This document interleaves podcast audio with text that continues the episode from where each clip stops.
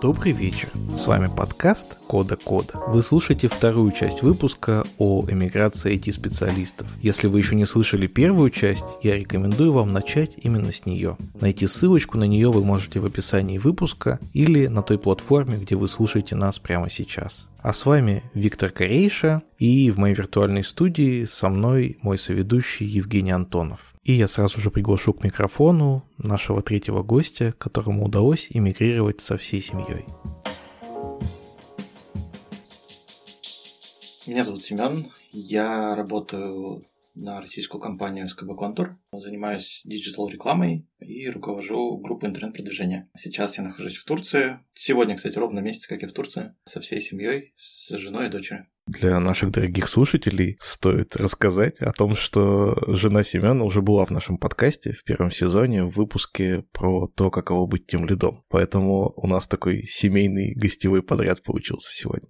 Но тема у нас, к сожалению, не про семью. Расскажи, пожалуйста, как ты там оказался, как получилось, что ты туда уехал, когда тебе это удалось сделать? Я, наверное, сразу скажу, что это как раз-таки больше про семью, потому что одна из важных причин того, что мы уехали, это как раз семья. Я сейчас нахожусь в Турции, в приморском городе Фетхие. Это недалеко от Каша. Мы переехали сюда, получается, месяц назад. Почему? Ну, потому что, как сказали в другом подкасте, Россия не очень себя хорошо ведет.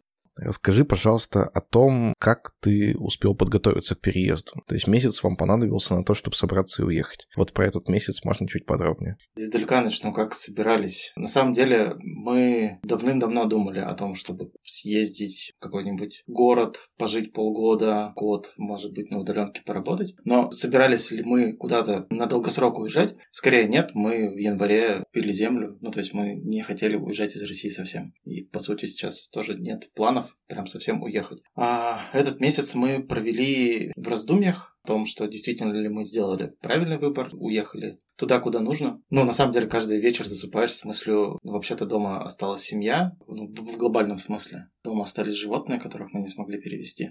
Мы не планировали уезжать прям надолго. Если так говорить, то мы решились, наверное, во вторую волну после конца февраля уехать. То есть мы немножко подготовились. Здесь, в прибрежном городе, немножко другое состояние. Здесь больше солнца, чем в том же самом Стамбуле. Здесь рядышком море и намного больше отдыха, что ли, вечером. То есть есть куда сходить погулять. Почему вы выбрали именно Турцию? Из геополитических соображений Армения и Грузия ближе к России, поэтому я не хотел туда ехать. Кажется, что в Турции немного дешевле, чем в той же Армении. Курс лиры немного упал, а курс рубля вроде стабилизировался, поэтому здесь становится жить не так дорого, как в той же Армении. Здесь больше места в плане того, что есть где поселиться, много русскоязычного населения, русскоязычных туристов и уже не только туристов. В общем, здесь как-то не потерян среди местного населения русскоязычная тусовка, в общем, она здесь есть, поэтому мы больше сюда планировали приехать. Ты начал говорить про русскоязычную тусовку. Вообще, есть ли какие-то сложности с языком? Я знаю, что и ты, и супруга более-менее владеете английским, но вот насчет турецкого я, честно говоря, не в курсе. Ну, у меня так сложилось, что я учился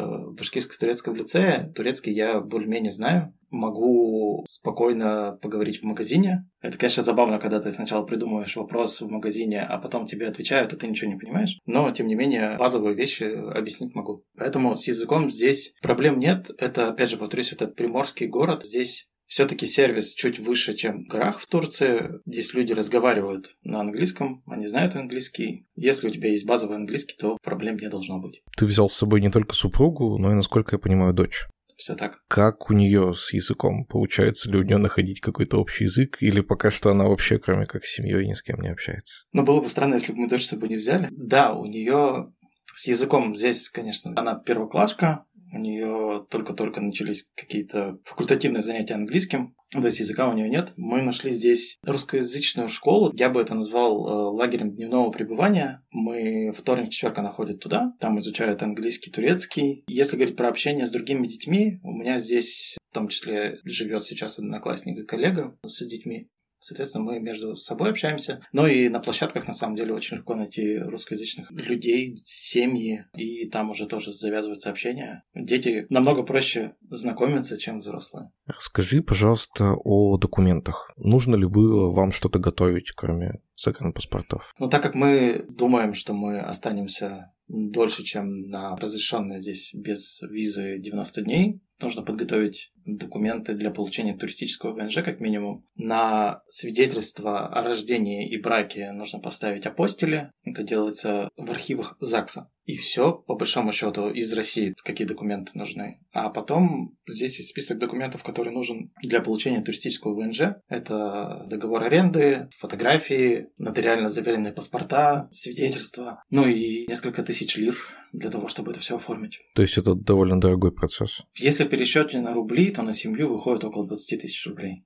Насколько я понимаю, ни ты, ни супруга Корни с России не оборвали, и вы оба продолжаете работать на российскую компанию. Расскажи, пожалуйста, есть ли у вас какие-то сложности с получением денег? Тут сложности с получением денег от российской компании только в том, что карта МИР, она хоть и заявлена, что она работает во многих банках, работает в Турции в трех банках, по сути, выводить Деньги можно было раньше через Тиньков, но Тиньков в последнее время прекратил поддержку перевода в лиры, потому что лира упала. Пока остается единственный вариант – это покупка лир и долларов через золотую корону. Немножко боязно, что это единственный вариант, возможно, остался. Есть опасения, что в какой-то момент поддержка прекратится и нужно будет искать другие способы. Но опять же, вариант снять деньги с рублевого счета в лирах и потерять в комиссии немножко, но такой вариант остается. Я правильно понимаю, что тебе удаленно удается это делать? Работодатель платит на российскую карточку, ты как-то удаленно переводишь, или там да, в России да, кто-то ну, руками должен? Это удаленно все делается, то есть там я могу ошибаться, но покупка лир через золотую корону проводится как именно покупка в интернет-магазине. Здесь сложностей как таковых нет. Не могу спросить про дочь. Я, насколько понимаю, она должна ходить в школу, но не может продолжать сейчас.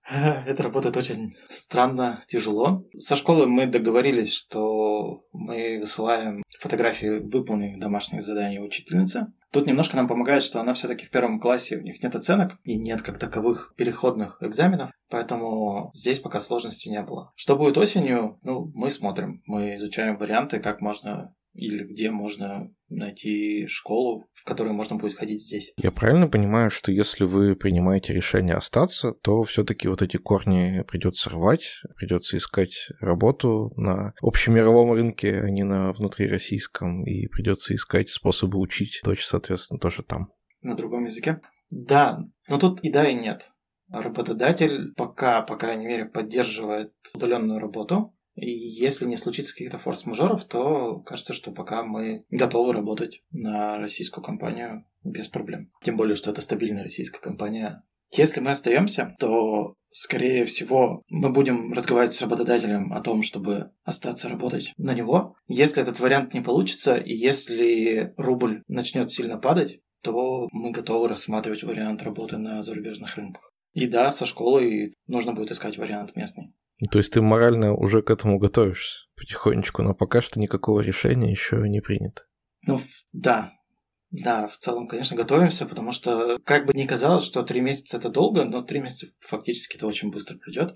Но опять же говорю, что каждый вечер примерно засыпаешь с мыслями о том, а что делать дальше, а как мы дальше будем жить и правильно ли мы все делаем. Как отнеслась к вашему переезду компания? Здесь же, наверное, дело не только в удаленке, и часовой пояс сместился, ну и доступа к телу, так скажем, нет. Или вы вообще никому ничего не сказали, просто удаленно работали в России и продолжаете удаленно работать не из России? Что я, что Ира, мы работаем все-таки на руководящих должностях, поэтому не сказать о том, что мы уезжаем, мы не могли. Единственное, что я, наверное, поступил не очень корректно по отношению к команде. Я уехал в один день, оказался в Турции и после этого сказал, что я уехал. Команде это, конечно, не очень понравилось, но, в общем, я объяснил, что непонятно было, смогу я уехать или нет. В целом, так как у нас IT-компания, мы не одни такие, кто сорвался и уехал, но кажется, пока, по крайней мере, что компания готова поддерживать такую работу и готова делать все, чтобы удержать сотрудников на рабочих местах. Но опять же, когда мы уезжали, мы понимали, что это наше решение, это не решение компании, и, соответственно, говорить о том, что компания что-то тебе должна, сейчас нет, мы понимали, что мы будем сами предоставлены себе. От компании есть поддержка, но надо понимать, что это не прямая ее обязанность поддерживать нас в другой стране сейчас. Ты начал говорить и как-то осекся про команду, но мне все-таки хотелось бы немножко из тебя вытащить, когда ты рассказал об этом ребятам, какая была реакция.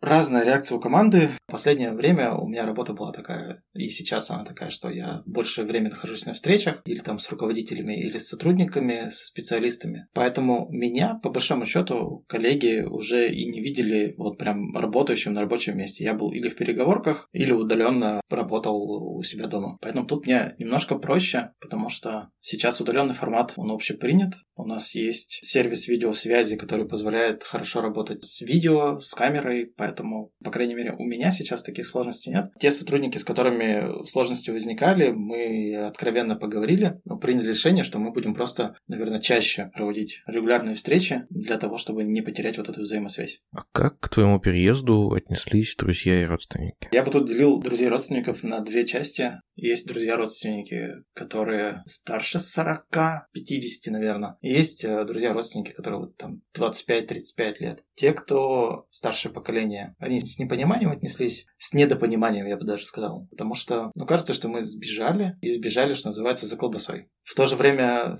друзья, коллеги, которые одного с нами возраста, они приняли решение, поняли. Такое ощущение складывается, что приняли и поняли. Некоторые даже радуются за то, что вот мы сейчас в другой стране, ну, там здесь немножко спокойнее, так скажем. Не могу не спросить, как к вам относятся местные жители? Вот местные жители, они все-таки тоже здесь разные. До меня доходят слухи, что в Стамбуле отношение к русским, конкретно к россиянам, не очень хорошее. Но это только слухи, которые я слышу. А здесь, в Фетхе, у местных жителей отношение абсолютно нормальное, лояльное, по крайней мере, мы ни с чем негативным не сталкивались. Да, иногда спрашивают, откуда вы, когда узнают из России, ну, кивают головой и все. Если бы мы сказали, что мы из Украины, может быть, какая-то другая реакция была. Мы из России, мы гордимся тем, что мы из России, мы не гордимся тем, что сейчас происходит. Здесь есть еще нюанс, что на детских площадках также есть русскоязычные семьи и есть семьи, которые приехали из Украины. Вот здесь возникают множество неловких ситуаций, когда знакомимся. Ребята из Украины узнают, что мы из России, и вот, в общем, неловкие ситуации возникают. Непонятно, как разговаривать, что спрашивать, что говорить. А это зачастую переходит к такому тяжелому молчанию и просто расходимся в сторону. По твоему голосу слышно, что ты несколько переживаешь. Я не знаю, связано ли это с записью подкаста или с тем, что действительно напряженная ситуация. Если хочешь, можешь это не комментировать. Нет, смотри, тут, наверное, ну, запись подкаста точно влияет, но мне просто тяжело говорить на тему, когда мы уехали, почему мы уехали, что мы тут ожидаем, и вернемся ли мы. Ну, то есть это такая тема, которая, она тяжелая в том плане, что пока неизвестность. У нас дома остались семьи, бабушки, дедушки, друзья. И все-таки мы находимся в другой стране, мы здесь гости, мы здесь, но пока не ассимилировались и ассимилируемся ли, и останемся ли мы в Турции дальше, тоже непонятно пока. Какие советы ты бы дал человеку, который сейчас думает о том, стоит ли ему куда-то мигрировать?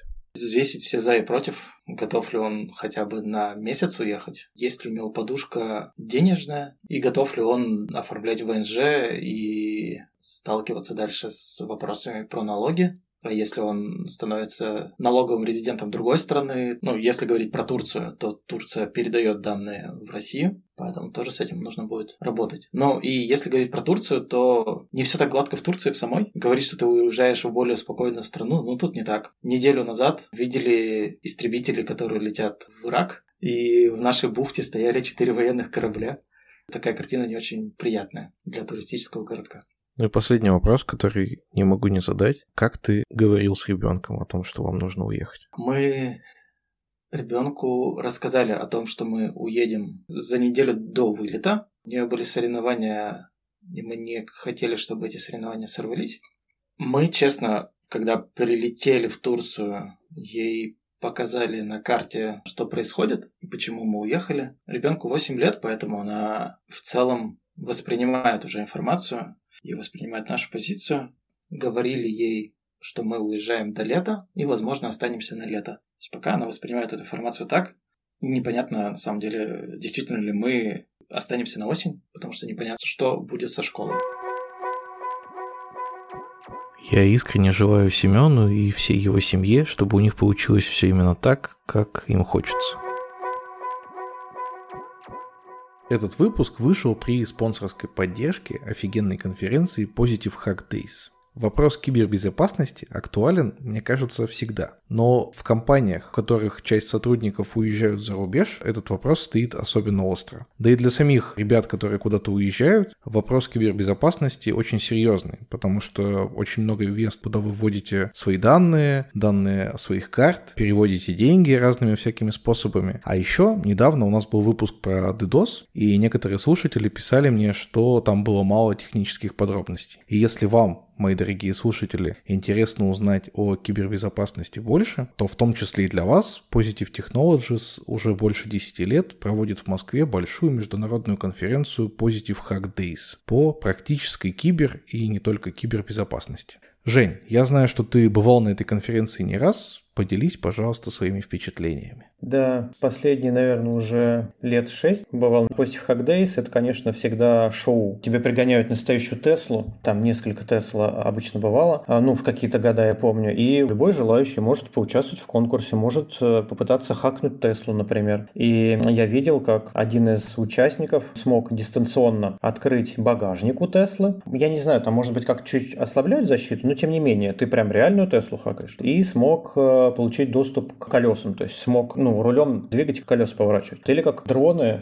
ну, тогда только пошла мода на дронов. Ну, вот тогда был один из конкурсов, я помню, в каком-то году, можно было попытаться перехватить управление дроном. Ну, кто-то из участников это сделал. И там прям достаточно хардкорные такие серьезные безопасники. То есть, ну, на мой взгляд, это именно по кибербезопасности, по инфобезу, самая, наверное, большая в России конференция. Кибербез, он же разный бывает. То есть, там можно взять для себя, найти что-то, что тебе интересно. Ну, я хожу на какие-то вот такие лайтовые безопасные проектов или про социальные социальную инженерию вообще обожаю какие-то доклады, истории, когда, может быть, какие-то хакеры, пентестеры рассказывают про взломы именно через социальную инженерию. А есть для ребят, увлеченных прям именно хардкорными вот кишочками безопасными, большое количество и, и таких докладов. Можно и что-то полезное почерпнуть, можно и что-то интересно увлекательное получить, можно понетворкаться, то есть там, в принципе, полный набор и много каких-то промежуточных конкурсов между докладами. В каком-то году вот был парень, который показывал мастер-класс, как отмычками взламывать там простейшие навесные замки. Ну, прикольно же, ты только в телевизоре про это смотришь, как там какой-нибудь шпион или там детектив что-нибудь э, там палочкой э, в двери ковыряет, и потом бац, она открылась. Вот тут тебя, пожалуйста, могут научить и развлечение, и прикольный какой-то скилл. Отдельно, наверное, я бы мог выделить большая, я знаю, команда серьезная, строит большой полигон, ну такой типа имитация города. Какая-нибудь железная дорога там ездит, поезд, какая-нибудь гидроэлектростанция стоит, какая-нибудь там ветряная мельница стоит. Это такой макет города. При этом сами контроллеры какие-то, сам софт используется реальный из вот этих вот всяких девайсов, там, гидроэлектростанции и так далее. И проводится большое такое противостояние. Есть там команда атакующих, которая пытается это все дело хакнуть. Есть команды защищающих, которые пытаются вот с белой стороны противостоять всему этому делу. И это очень интересно. Ну, конечно, как когда ты смотришь онлайн, там пытаешься разобраться, наверное, немножко сложновато, если ты не очень в этом соображаешь. Но мне, по крайней мере, было всегда интересно читать отчеты. После этого всегда выходят статьи с разбором вот этих вот заданий, каких-то атак, и ты читаешь и такой, блин, неужели? Вот правда, я помню, в одном году был какой-то талантливый школьник, который хакнул гидроэлектростанцию, и он там смог прорвать, короче, плотину, чтобы затопить часть города. Там реальный сам этот макетик затапливается. Реально, да, вот такие угрозы есть, такие угрозы существуют, так вот их эксплуатируют. Всегда любопытно, интересно за этим наблюдать. Ну вот я говорю, мне интересна социальная инженерия, и был один э, смешной случай, мне понравился, не помню уже в каком году. Несколько команд атакующих не очень могли попасть в защищенный периметр. Там как-то слишком сильно гайки закрутили защитники. Атакующие и так, и сяк не могли попасть. И в какой-то момент, видимо, в игровой механике их не ограничивают, я точно не знаю, какая-то из команды атакующих сделала себе бейджик, типа как будто они СМИ. И кто-то из них пошел, как будто бы я вот корреспондент, сейчас у вас беру интервью, и пошел к защитникам, пришел туда на их базу, ну там же нельзя подходить, видно, кто что делает, и он попросил еще там, объясните, покажите, а как вы защищаете, а что вы делаете. В итоге он у них всю информацию узнал, пришел обратно в свою команду, они там хакнули периметр и прошли внутрь. И это прям офигенно, что вот всегда такой стык. Вроде у тебя все секьюрно, безопасно защищено софтом, но есть всегда человеческий фактор, который ты можешь там хакнуть вообще простейшим образом и в итоге там доступиться куда хочешь. Ну, короче, мне всегда на этой конференции нравится бывать, всегда прихожу с удовольствием. Любой, ну, мне кажется, кто хоть как-то интересуется безопасностью или хочет ей заинтересоваться, он себе найдет там какую-то или информацию полезную, или развлечение какое-то интересное. Мне кажется, такая конференция любому разработчику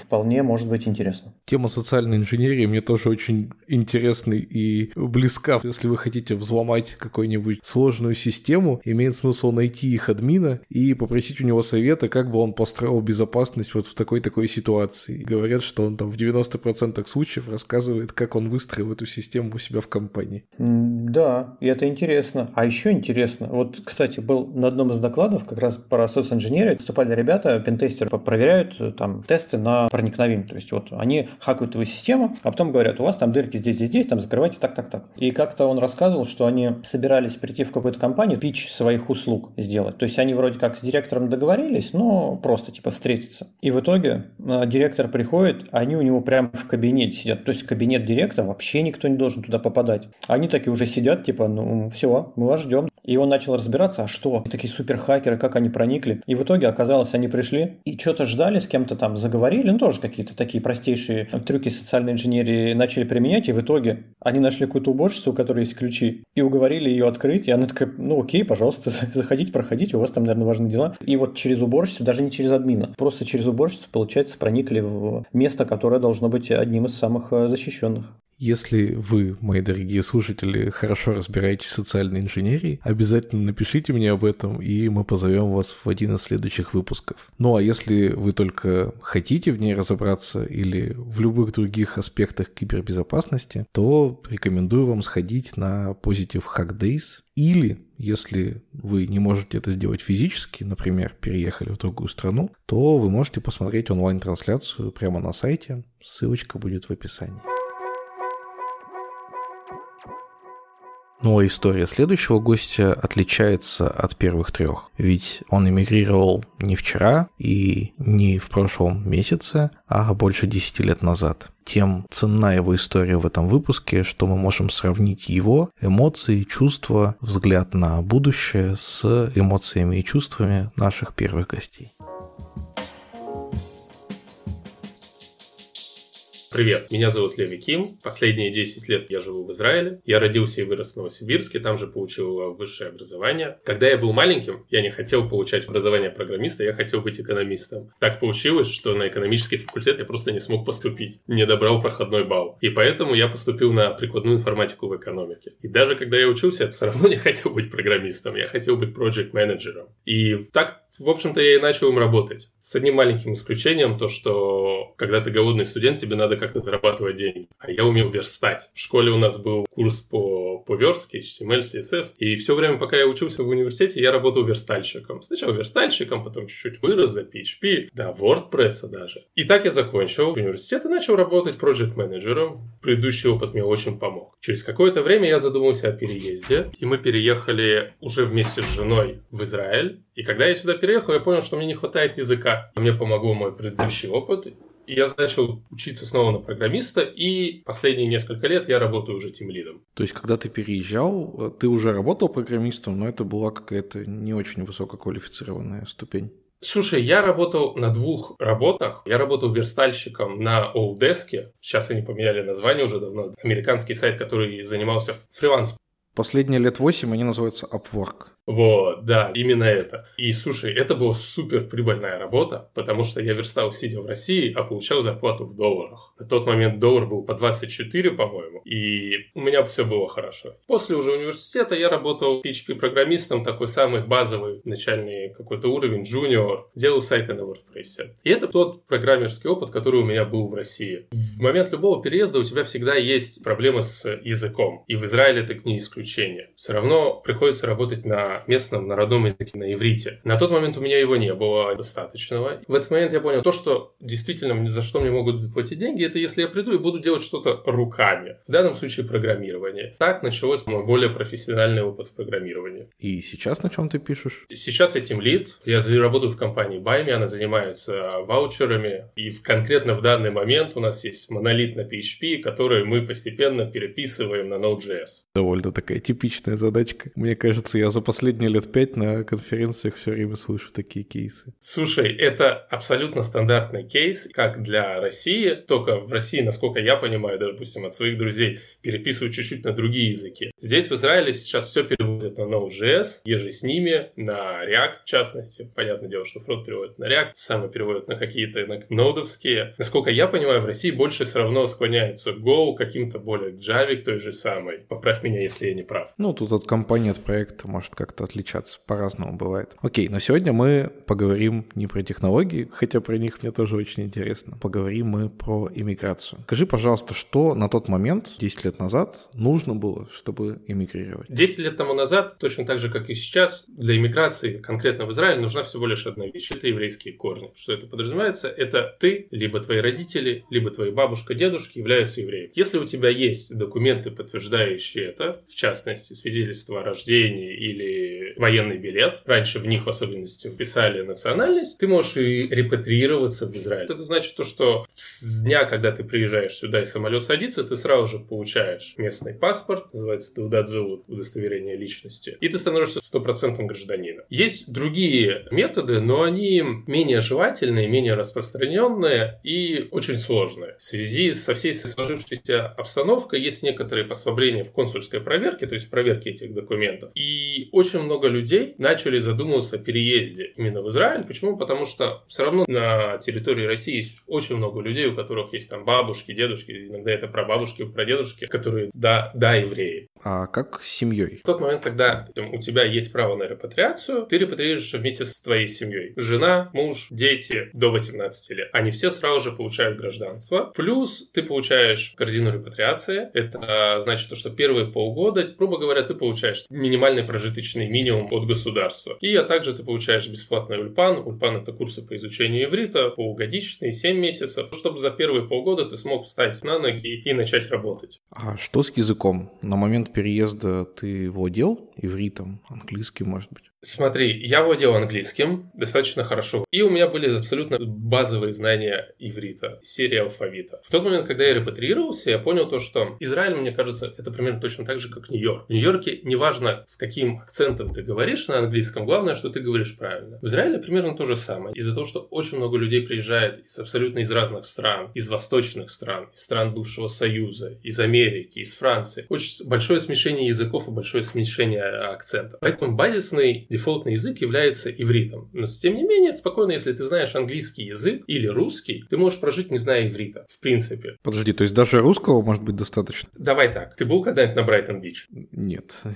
Нет? Ну, хорошо. Вот ты помнишь из фильмов Брайтон-Бич, когда ты заходишь в Америке, у тебя есть целая русская улица, на которой говорят только по-русски. Меня всегда это удивляло. Откуда там столько людей, которые говорят по-русски? В Израиле это началось с 90-х годов. В 90-х годах, когда Советский Союз распался и железный занавес рухнул, много людей хотело выехать из стран бывшего СССР. Израиль тогда тоже принимал людей. На тот момент выехал порядка миллиона, миллиона двести, что ли, ну, чуть больше миллиона людей выехал из стран бывшего Советского Союза и осели здесь. Сели именно в Израиле по закону репатриации. Сейчас, уже считая вместе с их детьми, примерно полтора миллиона человек здесь говорит по-русски, именно отождествляют русский как со своим родным языком. Полтора миллиона человек из 9 миллионов. Задумайся, это очень большое число. Когда-то была шутка, то, что в 90-х годах в Израиле были самые чистые улицы. Почему? Потому что все улицы подметали профессоры и, и научные работники. Ну, это очень грустная шутка. Даже в теории Большого Взрыва был уборщик, который бывший советский физик. Да, да, да. В этом смысле мы чем- чем-то очень похожи. С единственным но, то, что сейчас уже нет таких уборщиков. Большинство из них уже встало на ноги. И И большинство из них продолжает заниматься своей профессией. Одна из причин, почему Израиль, он, он там, где он сегодня. Мы с тобой говорили перед сессией о стартапах в Израиле. Понятное дело то, что Америка, она сейчас первая в мире по количеству стартапов. Израиль занимает третье или четвертое место. То есть это США, Китай, Индия, и после этого идет Израиль. Но если поделить на количество людей, то получается совсем другая цифра, да? Если поделить на количество людей, стартапов, даже давай так, уточним, если поделить количество единорогов на людей, Израиль занимает первое место. И одна из причин это алия. Алия, это на иврите это поднятие, то есть репатриация, по сути дела, 90-х годов. В 90-х годах к тебе приезжает огромное количество людей из Советского Союза, профессоров, аспирантов, которые через несколько лет начинают адаптироваться внутри страны. И уже ближе к 2000-м годам государство понимает, что это огромнейший потенциал, который можно использовать. И в 2000-х годах государство начинает вкладываться в венчурные фонды, которые, само собой, начинают искать выход для денег. Сейчас про Израиль говорят, что это стартап Nation. Именно тогда она родилась. В 2000-х годах из тех научных сотрудников СССР. Конечно, были еще дополнительные факторы, абсолютно внутренние факторы. И самый главный фактор из них – это война, постоянное, по сути дела, непрекращающееся военное положение, и то, что мы островное государство. Что я подразумеваю под островным государством? Когда ты находишься в России, ты можешь торговать со соседним государством Китаем. Мы не можем торговать ни с Сирией, ни с Ливией, ни с Иорданией, ни с, с Египтом, который вокруг нас. Мы как на острове. Поэтому единственный выход это куда? Это Америка, как ни странно.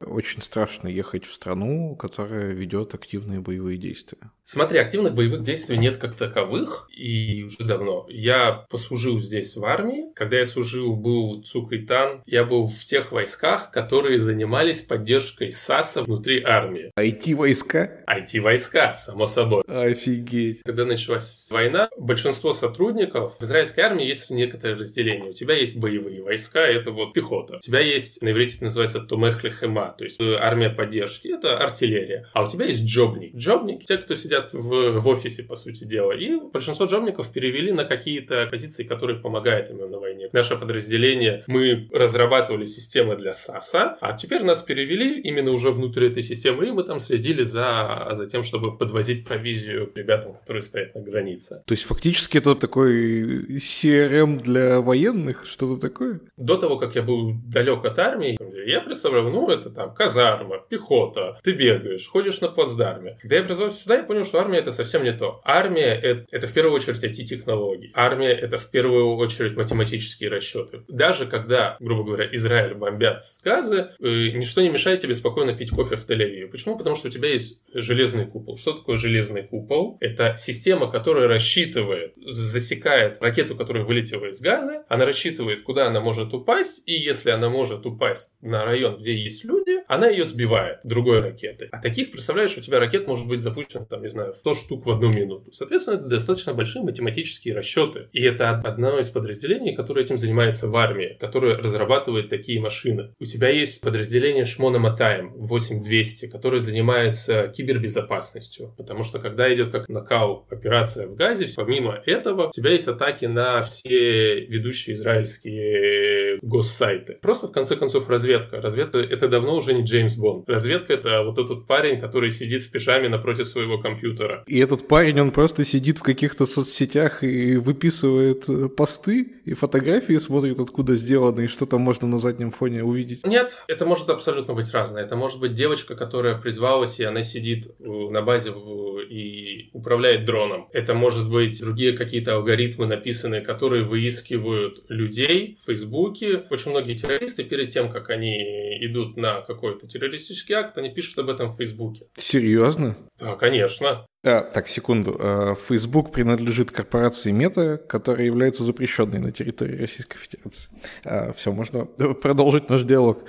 Офигеть, в Фейсбуке террористы пишут, что они собираются там что-то где-то взорвать. Ну, конечно, конечно. Ты представь, что-то случилось с твоим мозгом, и ты, ты решил пойти порезать людей. Чаще всего они пишут об этом в Фейсбуке. Они не пишут это в сейчас в 12.35, я иду туда-то, туда-то и буду делать то-то, то-то. Но по тем или иным постам их можно, да, определить и да, найти. То есть примерно те же самые алгоритмы, которые в соцсетях ищут аудиторию мамы с детьми, э, и вот какая-то такая же технология ищет э, в соцсетях людей со склонностью к каким-то там нехорошим вещам? Смотри, мы живем в век технологий, и армия это уже не только человек с автоматом. Понятное дело, что это человек с автоматом в первую очередь, но это далеко уже не только. Это разведка, спецподразделения, вся техника. Это все ребята, которые сидят в офисе. Они не выглядят как Шварценеггер, они не выглядят как Джеймс Бонд. Они обыкновенные айтишники, как ты и я, со своей какой-то спецификой. Я сейчас понял, что я вообще ничего не знаю про IT-технологии, связанные с армией, с войной, с разведкой. Похоже, это какой-то отдельный мир, с одной стороны, а с другой стороны, то, что ты говоришь, прям очень похоже на те вещи, которые я делаю в своей обычной работе. Да, вполне возможно, только не на том уровне и не с этой спецификой. И, кстати, именно поэтому это вторая причина, почему у нас есть такое большое количество стартапов, и в особенности стартапов в сфере безопасности, в том числе и государственной безопасности, но все, что связано с,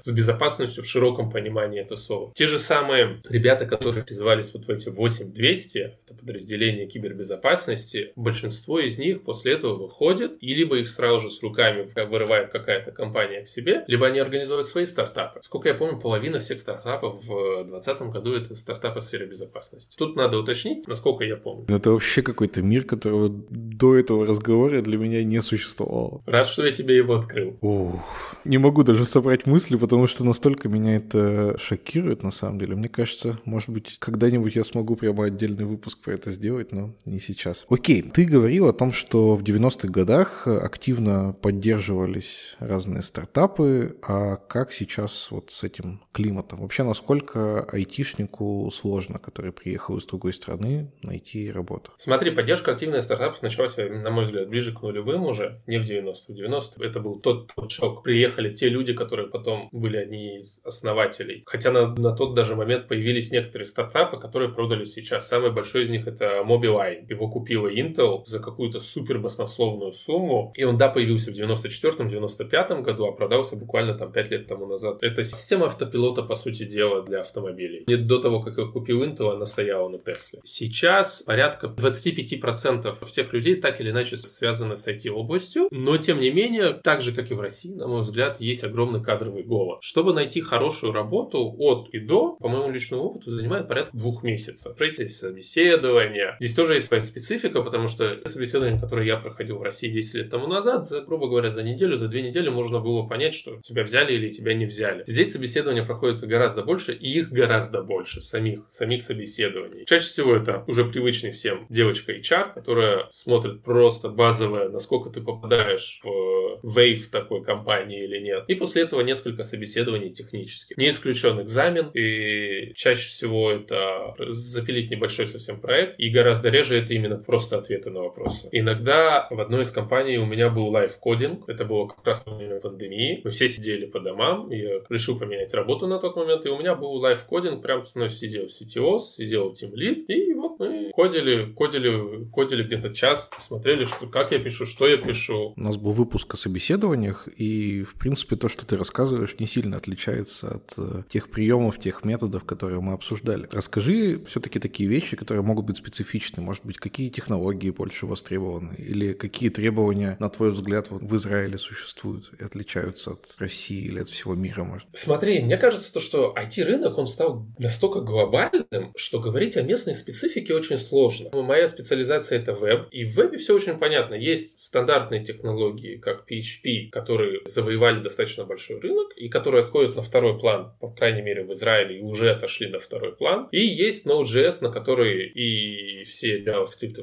технологии, именно на них есть сейчас большой спрос, поиск профессионалов именно в них. Мне кажется, так же, как и везде, очень сложно найти первую работу для джуна. Практически невозможно, либо очень сложно. Всем сразу же нужны мидлы или синьоры. И процесс найма и процесс, на самом деле, работы, он примерно такой же, как и во всем мире. Тот же самый Agile, который особо не меняется от Америки в России и в Израиле. Это примерно то же самое. Поэтому, если тебе 30 лет, ты айтишник, и сегодня ты приезжаешь в Израиль, для тебя не меняется ничего. Ты работаешь с теми же самыми же технологиями, у тебя примерно те же самые процессы происходят на работе. Единственное, что есть несколько особенностей, но это внутренние особенности внутри страны. Во-первых, это климат, и климат тянет за собой специфику отношений. Сразу же тебе скажу, здесь в Израиле не чопорные англичане, не педантичные немцы, ну, такие на расслабоне немножечко. Второе, это в иврите, кстати, нет обращения на «вы». То есть мы привыкли то, что мы общаемся на «вы». В особенности с незнакомым человеком, с человеком, который старше тебя. В Израиле нет такого обращения на «вы». В Израиле представьте, что все обращаются друг к другу на «ты». Это тоже добавляет специфику. В тот момент, когда ты разговариваешь со своим боссом на, на «ты», и в особенности из-за того, что практически все служат в армии, там, это тоже добавляет какое-то... Ну, я бы не хотел сказать понебратство. Это убирает пропасть между вами. И ты спокойно можешь общаться с вышестоящим руководством на «ты», называть его братишка. Это немножечко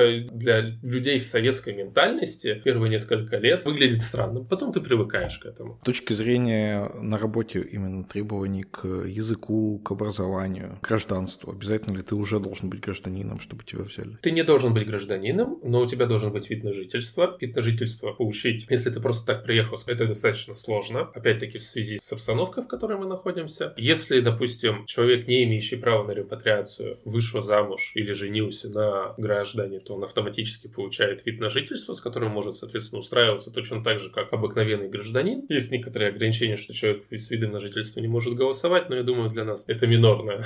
По поводу языка, как я говорил, чисто теоретически ты можешь работать, не зная даже иврита. Поэтому, если при учете то, что у тебя хороший английский. Ну а как к этому отнесется работодатель? Насколько это отсеет количество компаний, в которых ты можешь работать? Он отсеет мелкие компании, которые, если ты профессионал, для тебя и так не будут релевантны. Если ты middle или senior, на тебя это не повлияет именно с точки зрения количества мест, где ты сможешь работать. Сейчас из-за всей этой ситуации сократилось число вакансий на русском языке. У меня есть несколько знакомых, которые работают в WebsFlyer, и это, если ты знаешь, это компания, которая занимается аналитикой в мобильных приложениях. У них был достаточно большой отдел, который работал с клиентами из стран бывшего Союз. Сейчас они немножечко, понятное дело, что подпросели в этом. Но давай так, смотри, есть все равно особенность. Иврит надо знать в конечном итоге, потому что пока ты со всеми общаешься на английском, все равно отношение к тебе как, как к туристу, как человек, который здесь приехал, пожить и уехать. В тот момент, когда ты со всеми начинаешь общаться на иврите, это меняет. Но при этом учти то, что в большинстве компаний вся деловая переписка, она будет на английском. Почему? Есть два фактора. Первый пример я приведу тебе личный. У меня в Цевите 4 человека. Два израильтянина, одна девочка приехала когда-то из России, и еще один человек на фрилансе из, э, из Украины. Соответственно, все дейли мы проводим на английском языке. Но вторая вещь, почему все равно все деловые письма приходят на английском языке, это опять-таки особенность стартапов. При учете, если тебя выкупает какой-то венчурный фонд, а скорее всего это будет какой-то американский, они просят чаще всего предоставить им всю деловую переписку. Именно поэтому даже самые мелкие стартапы, два человека, они ведут переписку всю на английском языке, что если завтра их захотят выкупить, им бы не пришлось это все переводить.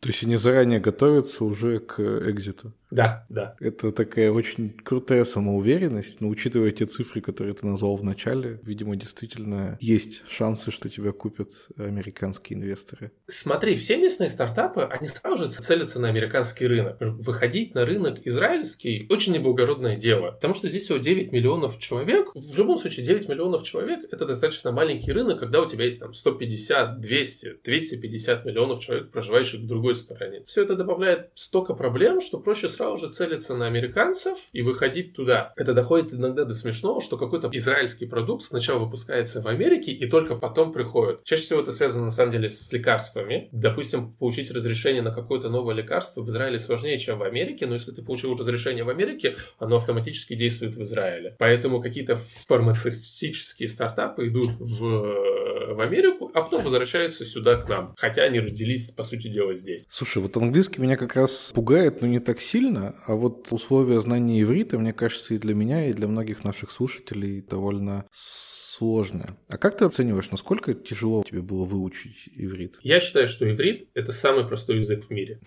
Мои дети говорят на русском языке, потому что мы с женой дома разговариваем на русском языке. Все равно большинство наших друзей — это не русскоязычные. И я очень этому рад, потому что я понимаю, что если ты не выучишь русский язык из дома, нет вероятности, что ты его сможешь сесть и выучить по учебнику. Русский язык настолько сложен, со всеми исключениями, со всеми правилами. Иврит гораздо проще. У тебя всего три времени, настоящее, прошедшее, будущее. У тебя все четко, это очень четкий математический язык. У тебя всего 7 родов глаголов, которые каждого, у которых свои четкие правила. Выучив один раз правила, ты сразу же понимаешь, как работает вся та или иная группа. Поэтому, на мой взгляд, это достаточно простой язык, гораздо проще английского и тем более гораздо гораздо проще русского. Расскажи, наблюдаешь ли ты сейчас новую волну эмиграции? Есть ли у тебя уже там среди знакомых, среди коллег э, кто-то, кто вот приехал за последние несколько недель? Я приехал в 2012 году. Когда я приехал сюда, мне казалось, что русский рынок, назовем его так, его не было. Много людей приехало в 90-х годах, и тут был реально в некоторых городах вот прям Брайтон-Бич, такой ты заходишь, а там люди с цепками и в малиновых пиджаках.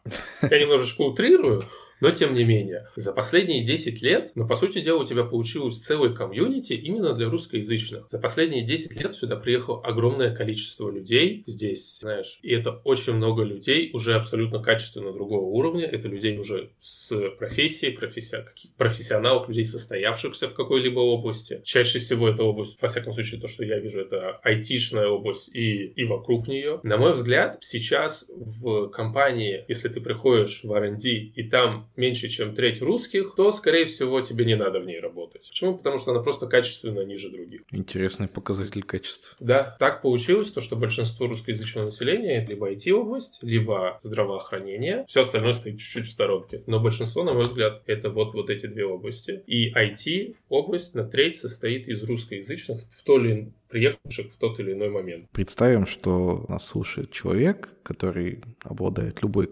IT-специальностью, может быть, это программист, может быть, это project менеджер или еще кто-то, а, и задумывается о переезде, об эмиграции. С чего бы ты рекомендовал ему начать? Первое, я бы посоветовал начать с поиска корней. Если человек хочет приехать в Израиль, то корни — это must-have. Если корней нет, то дорога закрыта то дорога 99.9% закрыта. Если у человека, да, есть такие корни, чаще всего человек, скорее всего, об этом знает. У меня есть много друзей, которые говорят, слушай, я не еврей, я русский, но вот моя бабушка, она да. Скорее всего, такой человек, да, имеет право на репатриацию. После того, как человек озаботился этим, второй пункт – это и грамотно составленный LinkedIn с описанием всех работ, может быть, рекомендаций на английском языке. Уже по приезду сюда можно начать не спеша ходить на собеседование. Если это именно айтишник, то ему будет будет гораздо проще. В течение месяца, двух месяцев он найдет работу. Я скажу немножечко от себя, это мое такое личное и не связанное даже с страной. Я терпеть не могу собеседование, но я заставляю себя раз в два месяца сходить на какое-нибудь собеседование. Просто чтобы понимать, что я все еще в рынке, что я все еще его чувствую, и что я все еще умею проходить собеседование. Это, кстати, очень важный навык, о котором мы еще обязательно поговорим в одном из будущих выпусков. Это мега важный навык, потому что я видел суперпрограммистов, которые сидят 10 десятилетиями на плохо оплачиваемой работе, на неинтересной работе, только потому что они не могут грамотно себя продать. Я терпеть это не могу, я ненавижу это, но я заставляю себя раз в месяц, раз в два месяца сходить куда-нибудь на, на собеседование и пройти его или не пройти. Очень часто мне отказывают по тем или иным причинам, но это повод только для самосовершенствования. И второй момент, на мой личный взгляд, веб-технологии раз в 3-4 года мы полностью меняем стек. Ты должен понимать, что окей, я все еще владею тем, что нужно на рынке, или я уже все, или я уже вне рынка. Это, мне кажется, такой совет безотносительной иммиграции, просто он для любого специалиста, и даже не только для айтишника, может быть полезен. Да, вполне возможно. Право на репатриацию, они же документы, грамотно составленный LinkedIn, и после этого вопрос времени месяца-двух, то, что связано с техническими профессиями, с project менеджерскими профессиями, мне кажется, здесь сложнее только из-за языка, потому что для project менеджера все равно очень важен язык, иврит, тут да, могут быть сложности. Я понимаю, что это вопрос такой, на который, наверное, сложно ответить однозначно. Тем не менее, поскольку я совсем не представляю себе стоимости жизни где-то за пределами России, России, какую подушку надо накопить, чтобы вот эти там 2-3 месяца, пока ты устраиваешься, ищешь работу, ты чувствовал себя более-менее безопасно? Если ты приезжаешь в Израиль по репатриации, первые 6 или 7 месяцев у тебя есть эта подушка от государства. Если ты приехал до 2 плюс 2, соответственно, мама, папа и двое детей, они получают корзину, им это хватает на съем квартиры и на еду. То есть базовые твои потребности, они закрыты. При учете то, что дети ходят в бесплатную школу или в бесплатный садик с трех лет, а родители в это время учат иврит. И за полгода принят, ты можешь уже понять, что и где, и пойти начать работать. В особенности, если ты айтишник, тебе более чем хватит этих полугода. Ну, на мой взгляд. У меня есть кейсы такие, помню, ребята пошли устраиваться в последний день Ульпана. Несколько ребят сказали, окей, слушай, мы сегодня не придем, мы там идем проходить собеседование. И да, оно было успешным, и да, они работают. Есть один кейс, что парень работает вот прям в той же компании, в той же области уже практически 10 лет, хотя он устроился в последний день курсов иврита на нее. Слушай, ну, наконец-то у меня получился более-менее оптимистичный диалог, потому что последние несколько недель в основном мы говорим про какие-то довольно печальные штуки. Может быть, есть еще что-то, что ты хотел бы донести до наших слушателей? Я хотел бы пожелать всем удачи, вне зависимости от выбора страны, и чтобы всех все было хорошо. Я считаю, что не надо уезжать откуда-то, надо уезжать куда-то. Я никогда ни за что не агитирую, ни за какую страну, но в любом случае, если ты уезжаешь из одной страны, приезжаешь в другую, ты должен понимать, что я еду не из России, а я еду куда-то. Если ты уезжаешь из России в Америку, допустим, тебе всегда будет плохо, ты всегда будешь чувствовать себя плохо. Это уже как бы просто опыт, опыт человека, который поменял страну. Но если ты приезжаешь в Америку или ты приезжаешь там, в Канаду, и ты целенаправленно едешь туда, ты тогда себя сможешь реализовать, потому что ты не уезжаешь откуда откуда-то, а ты едешь куда-то. Четкое целеполагание помогает в жизни, не только в работе. Дорогие слушатели, мне кажется, это были четыре разные и в то же время очень похожие и в чем-то даже одинаковые истории. Предлагаю начать обсуждать их с самого конца. Жень, я хотел узнать, что ты думаешь про тезис, что ехать нужно куда-то, а не откуда-то. Лично мне он очень нравится. Я всем нашим героям, конечно, желаю счастья, успехов в их планах, в том числе в профессиональных и в географических. Но вот у меня есть ощущение, что двое из наших героев уехали куда-то, и, наверное, им как-то проще понимать, что будет дальше, и, наверное, я бы такое предсказание сделал, что они, наверное, там и останутся. А вот два из наших героев, как мне показалось, они скорее уезжали откуда-то. У меня есть такое ощущение, что очень высокая вероятность, что они вернутся. Да, я бы даже дополнил, что не просто куда-то, а еще и для чего-то. Вот это прям совсем было бы идеально, когда человек знает действительно, куда он едет, чем он там будет заниматься, для чего ему это нужно. И это прям вообще замечательно. То есть у меня есть примеры людей, которые вот прекрасно знали, что они хотят, допустим, поехать в Америку, они хотят работать в таких-то компаниях, они хотят в таких-то технологиях развиваться, они хотят вот так-то вот конкретно жить. Они там поехали, делали, все хорошо получилось. Согласен, что когда просто откуда-то едешь, ну, не могу кого-то обижать, говоря, что это не очень взрослое. Для кого-то это не очень взрослое решение, для кого-то просто эмоциональное, наверное, какое-то решение. Люди, наверное, думают, что ну вот там-то точно, там вот трава вот прям 100% зеленее. Бывает и не так, бывают какие-то трудности. Особенно у меня нет детей, поэтому я, честно говоря, не думал, что можно столкнуться с такой проблемой, что вот ты когда уехал из страны, а у тебя ребенок, а ему нужно ходить в школу, а это другая страна, там все на другом языке, и там вообще непонятно, как ты в этот социальный институт встроишься, как ты куда там ребенка отдашь. Это прям такой тоже вот грань, о которой, ну, можно не подумать, а потом, ну, расстраиваться, что, блин, ну я вроде уехал, а может быть мне придется и вернуться, если там со школы что-нибудь, допустим, не получится. Или, может быть, мне придется еще куда-то переезжать. Так что да, я этот тезис поддерживаю. Я вообще с семьей Семена знаком лично и довольно давно, и я еще знаю, что у него дочь очень общительная, то есть она вот прямо находит общий язык с разными людьми, и мне прямо тяжело себе представить, как она себя чувствует в ситуации, когда не может с кем-то договориться. Ну, кстати, интересно, что дети, ну, говорят же, что дети маленького возраста, они легче учат языки, легче как-то коммуницируют по тем или иным причинам. Где-то у них там мозги по-другому работают, где-то они просто не стесняются разговаривать, там лопочут, и быстро, быстрее у них нейронка учится, чем у зажатых взрослых, которые «нет, я не буду ни с кем разговаривать, я не знаю в идеале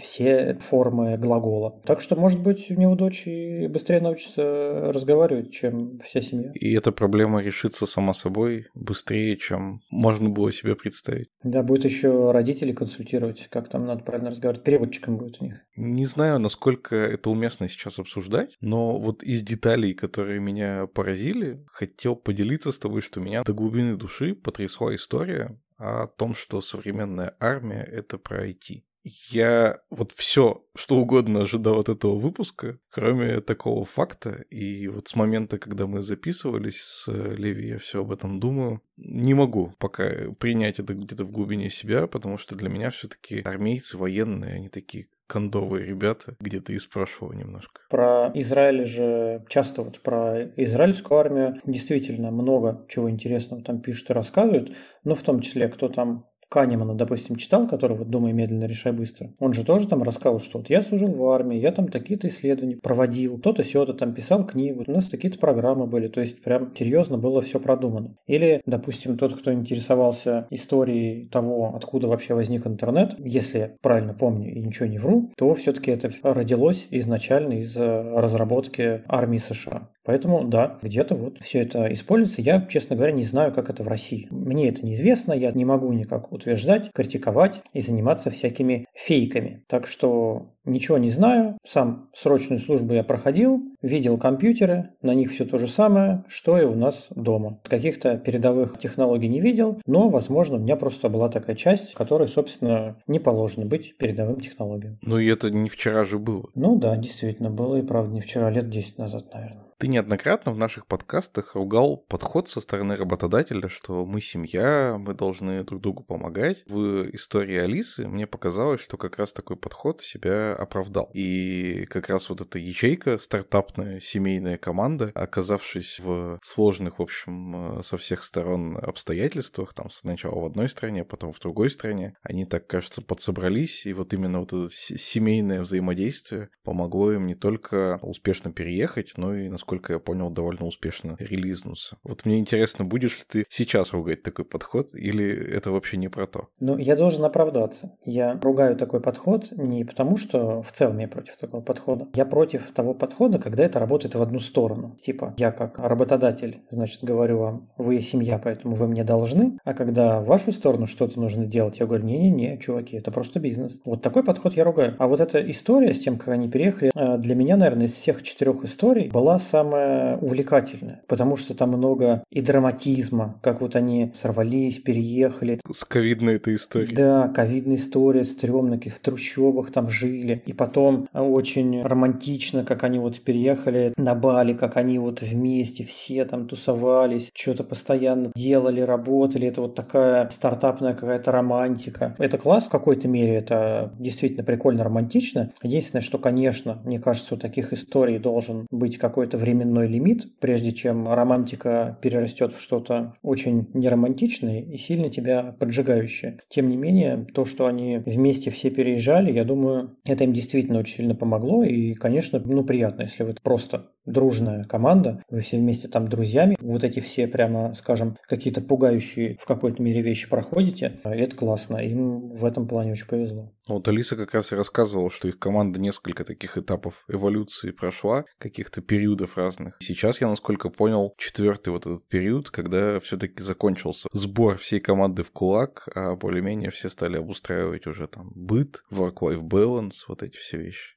Ну да. А вот ты, когда слушал, вот она описывала там несколько типов поведения, что вот где-то этот в отпуске, этот какой-то тревожный быт обустраивает. Ты не представлял, каким бы был ты в этой ситуации? Ты знаешь, я точно был бы супер тревожным, потому что я вообще из-за многих вещей переживаю. А уж тут, когда такая ситуация неопределенности, я бы наверняка переживал полностью из-за всего. Но вылилось бы это в то, что я бы пытался как бы весь мир под себя подстроить, как Макаревич в известной песне, или в то, что я бы там замкнулся в кокон, сидел бы в своем ноутбуке и ждал, пока моя команда и моя семья мне поможет. Вот тут мне сложно про себя предсказать. А ты? Ну, мне кажется, я бы тоже был тревожным чуваком, который типа, ну да, конечно, на улице солнце, но мне нужно разобраться, где у меня тут связь, как мне платить, где магазин, как добираться, все я должен знать там маршруты, логистику. И вот как только я бы с этим разобрался, я бы мог расслабляться. Но пока этого нет, я не могу успокоиться. Интересно, это какая-то наша вот такая темлицкая руководительская профдеформация или просто так совпало? Судя по тому, что Алиса рассказывает, это все-таки совпало, мне кажется кажется, потому что, видишь, у нее же в команде разные и роли, и люди там, и по возрасту, и по полу, и все-таки вот у нее разные были портреты. А может быть, мы, наоборот, занимаем руководящие позиции, потому что мы тревожные. И все хотим контролировать. Еще я отметил, вот мы с тобой вначале обсуждали про языковой барьер, ты так сказал, да, вроде там с английским справишься. Я-то, конечно, про себя подумал, да не, вряд ли я со своим английским справлюсь. Но смотри, у ребят совершенно разный уровень и английского, и там местного языка, кто-то вообще местного не знает. Но, тем не менее, как-то все эти проблемы не стоят вроде бы сильно остро. По крайней мере, никто не рассказал, что у него какой-то прям совсем локап из-за этого. Какая-то проблема нерешаемая произошла. Да, но мы при этом в трех историях из четырех, вот в первых трех, слушали истории про то, что люди просто переехали в другую страну и живут там какое-то время. То есть они не должны интегрироваться в эту страну, в ее там какие-то социальные институты, в ее там государственные какие-то институты. То есть если бы мы опрашивали людей, которые вот сейчас с бухты-барахты переехали непонятно куда, на местном языке разговаривать не умея, и им сказали бы, ну, давайте там, допустим, устраивайтесь на местную работу, идите регистрируйтесь в местном пенсионном фонде, ну, что-нибудь такое там, оформляйте какие-нибудь супер-пупер документы, наверное, у них было бы больше проблем. А так что, ну, вот представь, ты приехал, ты ходишь в магазин, ты вот э, арендуешь квартиру, у тебя есть ноутбук, ты сидишь, работаешь. Чего тебе там, много языка, что ли, нужно? Мне кажется, английского тут хватит. В всех этих трех историях ребята живут в другой стране уже там месяц, два, даже три, но, насколько я понял, ни у кого из них еще вопрос с документами, с ВНЖ до конца не решен. Да, мне кажется, что у многих, я опять же не говорю, что именно у этих ребят так, но мне кажется, что у многих из э, уехавших сейчас вот на этой волне. Это вот гибрид какой-то тревожности, что там я еду из России. И где-то, может быть, тайком в душе это просто романтическое путешествие. Да когда ты еще вырвешься из быта, там несколько месяцев как минимум ты живешь в другой стране, представляешь себя каким-то вот таким бунтарем, и как ты вообще вот гражданин мира, космополит, который может э, из Турции в Грузию, а из Грузии в Армению переехать, пока у тебя там деньги остались. Мне кажется, для кого-то это так. Ну, для таких, которые, так скажем, инфантильные ребята. Интересно будет наблюдать за статистикой, сколько людей вернутся и почему. Ну, то есть я абсолютно не злорадствую. Я желаю всем, чтобы все, кто хочет уехать, уехал, и э, сколько хочет там оставался. Ни в коем случае не там над кем не смеюсь, ничего не желаю. Абсолютно абсолютно нет. Но просто интересно вот реально посмотреть статистику фактов, что вот уехало столько-то, вернулось там столько-то, статистику там почему, по каким самым распространенным причинам вернулись. Было бы любопытно. Наверное, это через годик можно будет такую статистику подводить. И то, если честно, мне кажется, ее настолько сложно собрать. Если кто-то это сделает, было бы интересно. Да, по разрозненным, так скажем, твиттерским данным, уже часть людей начинает ехать обратно. Ну, там, у кого-то деньги кончаются, кто-то не подрасчитал свои силы, кто-то пожил, подумал, блин, что-то мне не нравится, поехал обратно. Или, может быть, у кого-то остались дома, квартиры, друзья. Вот он попробовал, попробовал, ну, что-то не пошло, вернусь обратно. Но это такие, опять же, это в моем каком-то пузыре, какие-то отдельные разрозненные личности. Никакой статистики, конечно, под этим нет. Я тебе больше скажу, далеко ходить не надо. Наш с тобой звукорежиссер три месяца прожил в Грузии, и вот он вернулся обратно в Россию, в Екатеринбург. Если он попросит, мы вырежем этот кусок. Хотя, что просить, он сам может вырезать любой кусок, в принципе. Действительно. В целом, вообще сложилось такое ощущение, что все проблемы, которые мне кажутся нерешаемыми и очень страшными, они у людей как-то сами собой рассасываются. Квартиру нашли, с визой порешали, ковидом не заболели, язык общий общий нашли, и вообще как-то более-менее все хорошо. Вот интересно, это у нас такая выборка получилась, или действительно, в общем, все эти проблемы не такие страшные? Я думаю, видишь, мы сидим с айтишными зарплатами и рассуждаем о том, что да что там, блин, ну, 150 тысяч на билет потратил, ну, ладно, полетел. Да что там, блин, по 1000 долларов за квартиру платить? Да фигня какая-то. Это, конечно, я все порешаю. Ну, это наша выборка такая, кто может себе вот это позволить. И, конечно, ну, деньги есть у тебя, многие проблемы решают решаемо. Ну, я честно признаюсь, для меня самолет за 150 тысяч это прям многовато. Я вот не готов из кармана достать и выложить. Да, ну я, конечно, утрирую, что это типа фигня для каждого, но тем не менее это, ну, последние деньги. Так скажем, что вот у тебя бы паника там прихватила, если конкретно, вот ты был бы замотивирован. Ну, понятно, что ты бы где-то там из э, заначки на черный день достал бы и полетел. А есть э, люди, которые просто не могут это достать и полететь. Вот было бы интересно, ну, жаль, уже у нас таких нет людей, которые рассказывают Людей не из IT-сферы, которые с другими там категориями доходов или с другими возможностями работы, которые не могут уехать в другую страну и продолжать работать, например, на своей работе удаленно. Такие истории, мне кажется, были более бы драматичные, чем история айтишников. Ну, даже и из IT-сферы уехали это, в общем, те, кто может уехать. У них и подушка безопасности финансовая была, какая-то решимость внутренняя. Многие заранее уже обдумывали такой вариант, что куда-то могут поехать. Ну, да, но у нас такие условия, что работать в IT и не иметь финансовой подушки, это надо хорошо постараться. Наверное, когда-нибудь нам стоит записать выпуск о финансовой грамотности, потому что я сейчас почувствовал себя не очень финансово грамотным. Просто трать меньше, чем зарабатываешь. А ты отметил, что практически никто не рассказал нам о каких-то сложностях с местным населением? Никто, в общем, никого не встречал враждебно. Единственное, что Леонид упоминал, что его жена там воспринимает как-то немножко с э, колючестью местное население. И кто-то где-то слышал, что где-то там есть люди, которые как-то относятся к мигрантам отрицательно. Но в целом вроде бы никто ни разу с такой историей не столкнулся. Да, я тоже внимательно слушал все эти моменты, но это то примерно, что вот у меня знакомые, которые уезжают, то, что они мне рассказывают. То есть у меня, конечно, есть мама, у которой, конечно, нет интернета и, конечно, есть телевизор. Поэтому мы с ней иногда разговариваем по телефону, и она такая, блин, да там вообще рассказали, там такое вообще с русскими творится, ой-ой-ой. А те мои лично знакомые, кто уехал, ну ничего они такого не рассказывают. Вот такая тоже интересная статистика. Причем я бы даже сказал, что не только там по отношению к русским, а я вот все время раньше слышал о том, что в Европе мигрантов не любят и высылают. Про Китай слышал, что там как-то относятся с большой осторожностью к иностранцам, особенно к тем, кто выглядит не так, как местный житель. Может быть, просто страны были выбраны такие, что там каких-то таких проблем нет. Наверное, в зависимости от того, откуда мы получаем информацию. То есть вот как-то я ездил в Грецию, и там накануне по телеку рассказывали, там в Греции кризис, просто вообще бунты, капец, там все громят. Я поехал, я один раз увидел демонстрацию на площади, там человек 20 просто с плакатами стояли и что-то скандировали. И все. Ну, стояли и стояли, в общем-то. И, и ничего не было. Один раз ездил в Германию, где тоже накануне по телевизору рассказывают, там мигранты, там просто чуть ли не там детей едят, вообще невыносимо, все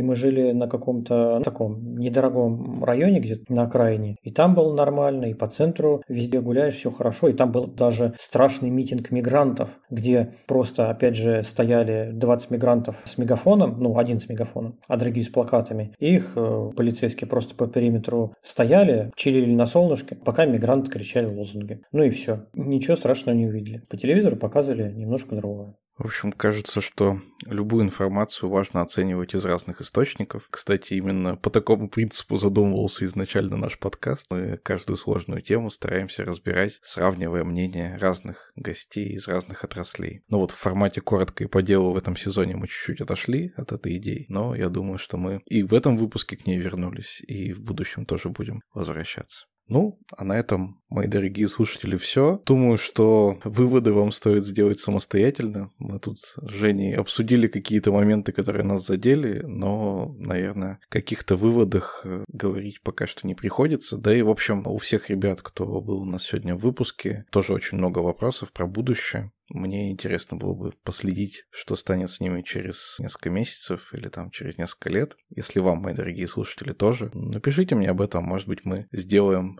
повторный выпуск, если ребята захотят выступить еще раз. Ну а на этом все. С вами был подкаст Кода Кода. Слушайте нас на разных платформах. Обязательно подписывайтесь в наш телеграм-канал, где можно оставлять комментарии, можно обсуждать выпуски. Подписывайтесь на Женин телеграм-канал Темлит Очевидность. И всем пока-пока. До новых встреч. Всем пока. thank you